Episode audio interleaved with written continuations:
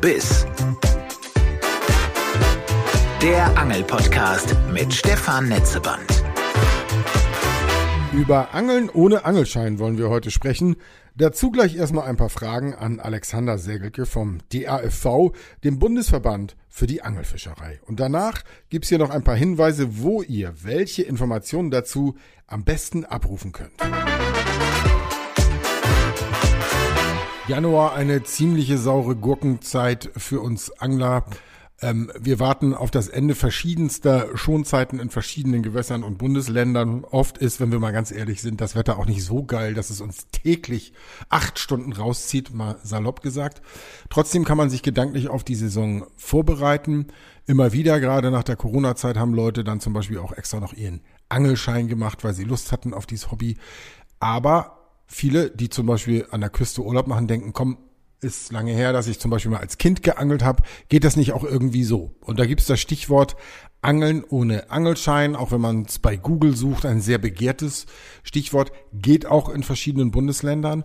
Und ich bin zu Gast beim DRFV, beim Deutschen Angelfischerverband, bei Alexander Segelke äh, und hätte, lieber Ali, gerne einmal deine Einschätzung grundsätzlich zum Angeln ohne Angelschein, da wo es möglich ist. Wie findet ihr das als Bundesverband? Hallo Stefan und auch nochmal ein gesundes neues Jahr, auch von unserer Seite. Ähm, ja, du hast es jetzt relativ stark in eine Richtung gebracht, nämlich an die Küste. Und an der Küste in Deutschland gibt es die Möglichkeit in Schleswig-Holstein und auch in Mecklenburg-Vorpommern mit einem Touristenschein zum Beispiel, auch ohne Fischereischein, mal in das Angeln reinzuschnuppern. Das ist sicherlich ähm, unter dem Aspekt, dem Angeln näher zu kommen, mal reinzuschnuppern, eine ganz gute Lösung. Wenn man sich aber dafür entscheidet, wirklich Angler zu sein oder Anglerin zu werden, ähm, nach unserer Ansicht eher vielleicht auch nicht der richtige Weg, weil ähm, gerade im Bereich der Angelfischerei geht es ja nicht nur um den äh, über die schöne Zeit am Wasser, sondern eben auch um den sensiblen Umgang mit dem Tier selber. Und hier im Bereich der fachlichen, sachlichen oder aber auch ethischen Grundlage eine Ausbildung zu haben und in Form einer Prüfung einen Fischereischein zu erwerben, ist dann eben halt auch eine ganz wunderbare Grundlage, um in Deutschland angeln zu gehen. Da gibt's ja nun auch einen Trend, äh, Alexander Segelke, dass äh, immer mehr Leute das online machen und es gibt die klassische Vereinsarbeit. Wie würdest du denn da die Stärken und Schwächen einordnen von diesen verschiedenen Wegen zur Fischereierlaubnis?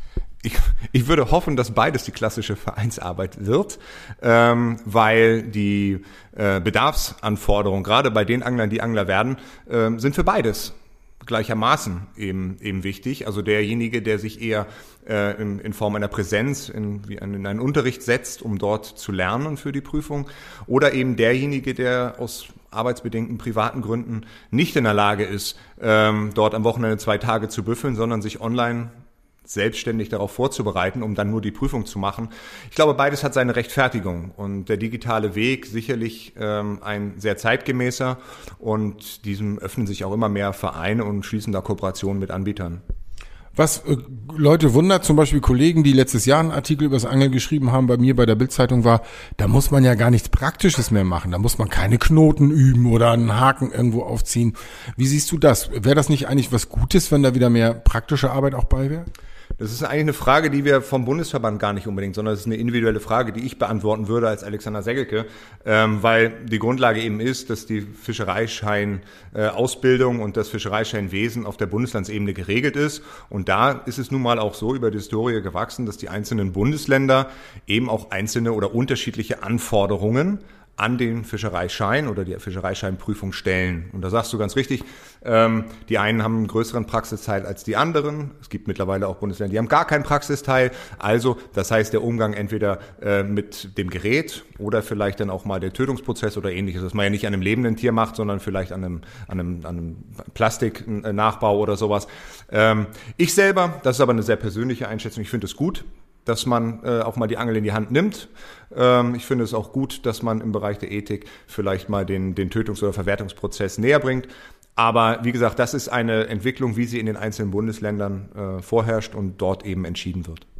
Wir haben uns letztes Mal auch darüber unterhalten, dass in Zeiten der wirtschaftlichen Krise unter anderem auch das Angeln zum Nahrungserwerb quasi eine, eine Renaissance ähm, erlebt. Äh, vor dem Hintergrund, wie ist eigentlich die Situation des, des Angels in Deutschland von den Mitgliedern, aber auch, ich sag mal, von ehrenamtlichen Helfern und, und äh, zum Beispiel eben auch äh, quasi Angelwächtern? Angefangen fing ja die Frage mit dem Thema ähm, der Verwertung. Also das heißt, das Fisch, äh, der Fisch als Produkt. Ich glaube, wir brauchen nur in unsere gesellschaftliche äh, Entwicklung im Moment reinschauen. Ähm, es geht kaum zeitgemäßer als ein selbst geangelter Fisch im Moment. Ne? Also der ja wirklich dann ähm, mit einer Ökobilanz aufwächst, die seinesgleichen sucht. Und der Angler, der auch wirklich sehr nachhaltig auswählen kann, ja, den nehme ich mit, das reicht für meine Familie oder für mich, für die Verwertung. Und äh, beim, bei der Diskussion Klimaneutralität sind wir damit auch ganz vorne. Das heißt, ähm, die, ähm, die Produkte oder das Produkt geangelter Fisch ist äh, selten so zeitgemäß wie aktuell. Ja? Also gerade wenn man Transportwege sieht, ja, all das fällt weg. Der Angler geht ans Wasser, fängt seinen eigenen Fisch, nimmt ihn mit nach Hause. Was gibt es denn besser? Ein tolles Produkt und fertig. Hatten wir gerade einen Bericht aus Hamburg, da gibt's also offenbar einen Zander-Hotspot, haben mir die Kollegen erzählt und auch äh, äh, bei, bei sich geschrieben. Äh, da gibt's interessanterweise auch eine Maßigkeit, äh, die dort gilt, offenbar. Äh, und das zeigt aber auch, da sind natürlich waren gewissenhaften, gewissenhafte Angler in diesem Artikel, die gesagt haben, also sie entnehmen den Zander wirklich, weil er so geil schmeckt, aber natürlich nur nach den Maßgaben, die da vorgesehen waren. Aber äh, das war der andere Teil meiner Frage. Gibt es eigentlich immer wieder genug Nachwuchs für Fischereiaufseher? Davon gehe ich aus. Und ich hoffe, dass das natürlich auch weiterhin so bleibt, weil eben gerade äh, in den Zeiten, wo äh, Spielregeln eine wichtige Rolle spielen, äh, ist es auch immer wichtig, diese Spielregeln auch zu kontrollieren. Das geht übrigens nicht nur in dem Bereich der, der Vereine, sondern es geht vor allen Dingen auch im Bereich der Behörden und der staatlichen Institutionen so, weil ähm, wir sehen, dass mehr und mehr äh, Spielregeln aus Brüssel kommen, aus der EU-Politik, umgesetzt dann durch den Bund. Und dann ist es schon schwierig, da das Vertrauen zu gewinnen, wenn ähm, die Beschneidung zunimmt im Bereich von, sei es Angelverboten oder Fangbegrenzungen, aber im, im, im gleichen Zuge eben die, die Kontrolle eben nicht mitfährt. Dann ist es immer so ein bisschen schwierig und äh, dann ja, verlässt viele Angler auch ein Stück weit das Vertrauen denn in diese Form der, der, der Reglementierung.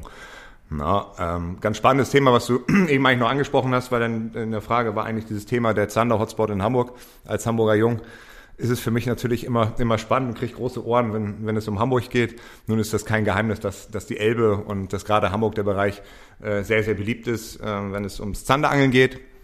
Und du sprichst an den, das Fenstermaß, nehme ich an. Ne? Also dieses, diesen, diese, dieses neue Management-Tool, was man ja letztendlich so bezeichnen kann, wo der Angler oder die Anglerin einen Fisch entnehmen kann, der ein gewisses Mindestmaß hat, aber ab einem gewissen Höchstmaß, was dann festgelegt ist für die Art, den Fisch auch wieder zurücksetzen muss. Also eine neue Form des, des Hegeinstruments, was es letztendlich ist, ähm, in der man ein sogenanntes Küchenfenster, so bezeichnen wir es nämlich, eingeführt hat. Das ist sehr schön, da kriegt man nämlich auch Appetit, wenn man diesen Zander mit ein bisschen Zitrone, Petersilie und Kartoffeln dann vor dem geistigen Auge sieht, wie er durchs Küchenfenster gereicht wird. Äh, letzte Frage, ähm, Alexander.